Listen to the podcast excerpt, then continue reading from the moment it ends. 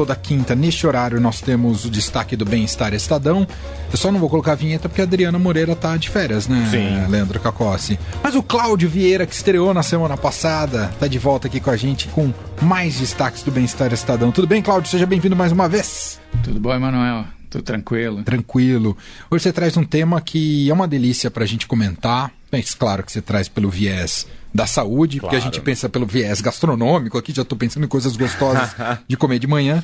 Que é sobre café da manhã, é isso, né, Cláudio? Então, a gente vai falar um pouco sobre os estudos científicos sobre café da manhã, né? Ultimamente, a gente, a gente vive numa, não sei você, mas eu vivo numa vida tão, uma correria tão grande, que às vezes eu nem penso no café da manhã, eu já, tô, já acordo pensando, na verdade, no almoço. É. Entendeu? Assim, assim, porque eu pulo, entendeu? Assim, eu sou bem honesto, é a matéria que a Em gente geral, vai dar... você não toma café da manhã? Não, eu, eu, olha, eu, eu me assustei quando eu vi essa matéria aqui que a gente vai dar no sábado agora, que eu falei assim, não posso pular para o café da manhã, assim. Tem que mudar o hábito. Tem que mudar o hábito, porque são estudos que mostram que o café da manhã é o momento ideal para uma série de coisas, sobretudo para trazer para o cardápio vitaminas, sais, os, os elementos lácteos, é, o leite em geral, é o momento ideal do dia. Esse é um estudo que mostra que cada vez mais a gente precisa comer de manhã, a gente precisa parar com a ideia da correria de pular o café da manhã. É bem legal essa matéria, porque ela ataca, ela ataca também num ponto que a gente nunca pensa que chama crononutrição. Eu nunca tinha visto essa palavra. Você já tinha ouvido falar Me dessa palavra? Explica. Crononutrição. A gente Hum. fala assim, é, um, é uma arte, uma parte da, da ciência que começa a estudar a biologia do nosso corpo através dos horários. E mostra Ah, por que- isso o crono. Isso. Aham. E mostra que, na verdade, a gente deveria consumir a maior parte das calorias, dos carboidratos, mais cedo. Ou seja, o nosso corpo foi feito é, historicamente para consumir esses elementos durante o dia, quando há luz do sol. E não à noite. Então é interessante essa matéria que mostra assim: quando a gente consome muitos carboidratos, tem refeições mais fortes à noite, nós temos uma tendência à obesidade. É, é interessante isso. Ou seja, o café da manhã aparece nessa matéria como até como um remédio para a obesidade, que é uma epidemia hoje no mundo. Uhum, claro. E a gente pensa assim, uma coisa que eu pensava, eu pensava naquela história assim do médico, já, já foi endócrino. Já. Todo mundo já foi endócrino. Sim. Aquele endócrino chato, aquele que fala assim: o senhor vai dormir 8 horas por dia, como se alguém dormisse 8 horas por dia. É. ó, 4 horas, a cada 4 horas você come. Então, assim, pense, não, isso aí ninguém vai seguir, então eu posso ignorar também. É que você ouve pra ignorar. É, você ouve pra ignorar.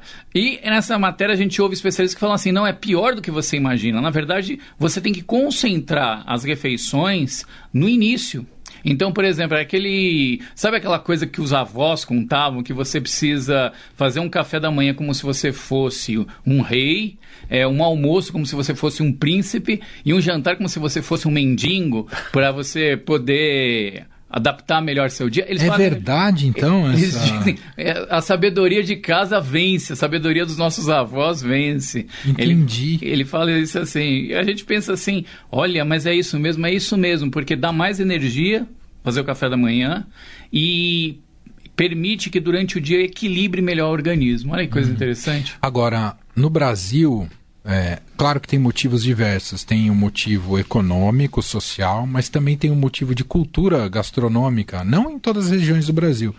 Mas muitas vezes o café da manhã tem uma certa pobreza nutricional. Sim. Você come café e pão com manteiga, por exemplo. E às vezes não tem uma fruta, não tem iogurte, não tem um monte de coisa. E, e muitas vezes não é porque, em certos casos, né, como eu disse aqui, tem às vezes restrições tem a ver é, econômicas, sociais, mas tem restrições porque às vezes meramente porque a pessoa Por não está acostumada né? por hábito de colocar mais coisas no café, não é? É cultura até na língua, né? A gente parar para pensar assim, a gente chama de café. Café da manhã. Uhum. Em, outros, em outros países é desjejum, é pequeno almoço. Se você pegar a tradução nas outras línguas, até mostra que a gente come menos. verdade. Desde Exato. o café da manhã. A gente já tem essa história do café da manhã. Agora, o que eu acho interessante é que a gente também dá umas dicas nessa reportagem do que você fazer.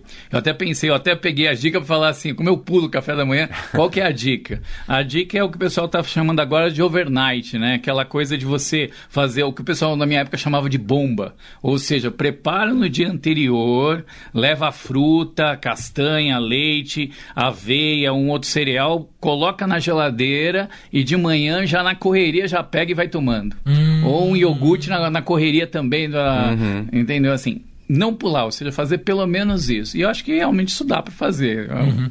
Não, e essa questão do hábito e, da cultura, tem culturas é, que o café da manhã, além de ser mais valorizado, é, se come um, um, café da manhã é, super reforçado, né? super. Né? quase como se fosse um almoço, um almoço mesmo, é. Come linguiça, é o alemão come linguiça, uhum. não sei o quê. Eu, eu, tá eu sempre achei isso horrível. Eu fui é. quando a gente viaja pelo mundo, a gente vê muito isso, né? A gente é. fala assim, a gente come um pão com manteiga em qualquer lugar do mundo, as pessoas falam, você não vai tomar café, não? É. Sou, bate um, é. bate um, quase um PF de manhã, né? Mas então, é, é, é, e eu não sei se tem a ver com, com hábito, e não sei como é o caso de vocês, mas eu também tenho pouquíssima fome de manhã. É. Eu, é. eu, não, eu tenho zero fome de manhã. Então acordo e demoro muito para ter fome, para uhum. falar, ah, agora eu conseguiria tomar um café da manhã parrudo, sabe?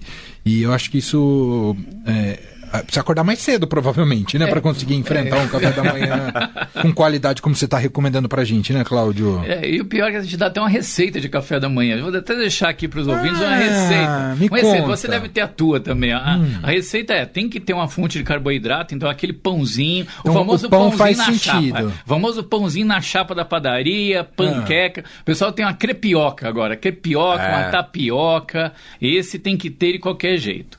Aí precisa ter uma proteína. Proteína é o, glorioso iogurte. Ah. O famoso iogurte tem que ter. Ou então a, a, um queijo. Aí você pode escolher aquele canastra, frescal, aquela mussarela de búfala, e tá me dando uma fome essa conversa. Terrível. E aí tem que ter também uma vitamina. Uma vitamina, um sal mineral, e aí pode ser, por exemplo, de uma fruta, né? A gente teve no carnaval agora, todo mundo cantou aquele samba enredo do caju no Rio de Janeiro. Ah, é verdade. Qual foi a escola que fez o caju? Foi, foi, a, foi a campeã, não foi? Não, foi a Mocidade Independente Padre Miguel. Foi ah, Padre Miguel. Foi Padre Miguel, é Que era uma... O samba era muito bom, diga-se passagem. Acho que... Agora estou tentando me lembrar o... Foi lindo o desfile, você tem toda a é, razão. É. Foi ah, muito bonito, em homenagem ao Caju. O Adnet foi, foi o Adnet. Isso, foi o Adnet que foi ele. Ele era um dos autores. Adnet que teve polêmicas no carnaval, mas não é esse é, assunto mas, que a gente não, quer entrar não, hoje. Não, não, não. não, hum. é. E aí a gente pode juntar e vocês ficam à vontade. Grão, cereal, linhaça, aveia, girassol, para todo mundo que gosta. Essa é a dica do, de um bom café da manhã. E o que não pode ter é o que a gente põe, né? Eu penso assim, olha, o que, que eu vou fazer assim? Ah, eu vou botar aquele bolo doce de chocolate, ah, entendeu? Assim, aquele croissant folhado de chocolate, entendeu? Assim. Você não vai me tirar um croissant de um café da manhã. Quase é... não tem. Quando tem, tem. É, aí quando eu falo, mas é justamente que não pode ter, precisa Entendi. reduzir. Entendi. Reduzir o açúcar de manhã claro, também, claro. caloria. Boa. O café preto, tudo bem. Café preto, tudo bem. Entendi. Eu, eu, eu, por exemplo, assim, engraçado, né? Quando eu era criança, eu só, com, só, eu só tomava chocolatado. Depois hum. de velho, eu só tomo café puro. Evolução da idade. Exato. É. O leite vai deixando de ter tanto espaço assim.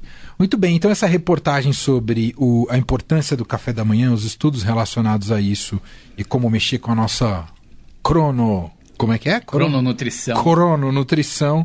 Sai em reportagem nesse sábado no Bem-Estar. É sábado é isso, no Bem-Estar. É isso, no Bem-Estar você acompanha tanto no impresso, né, no Estadão no impresso e no estadão.com.br. Fechou, Cláudio? Tem mais alguma recomendação? Eu, eu, tô, eu tô com fome, acho que eu vou pra janta agora. Boa, com pouco carboidrato, viu? pouco carboidrato. Um abraço, Cláudio. Um abraço. Valeu.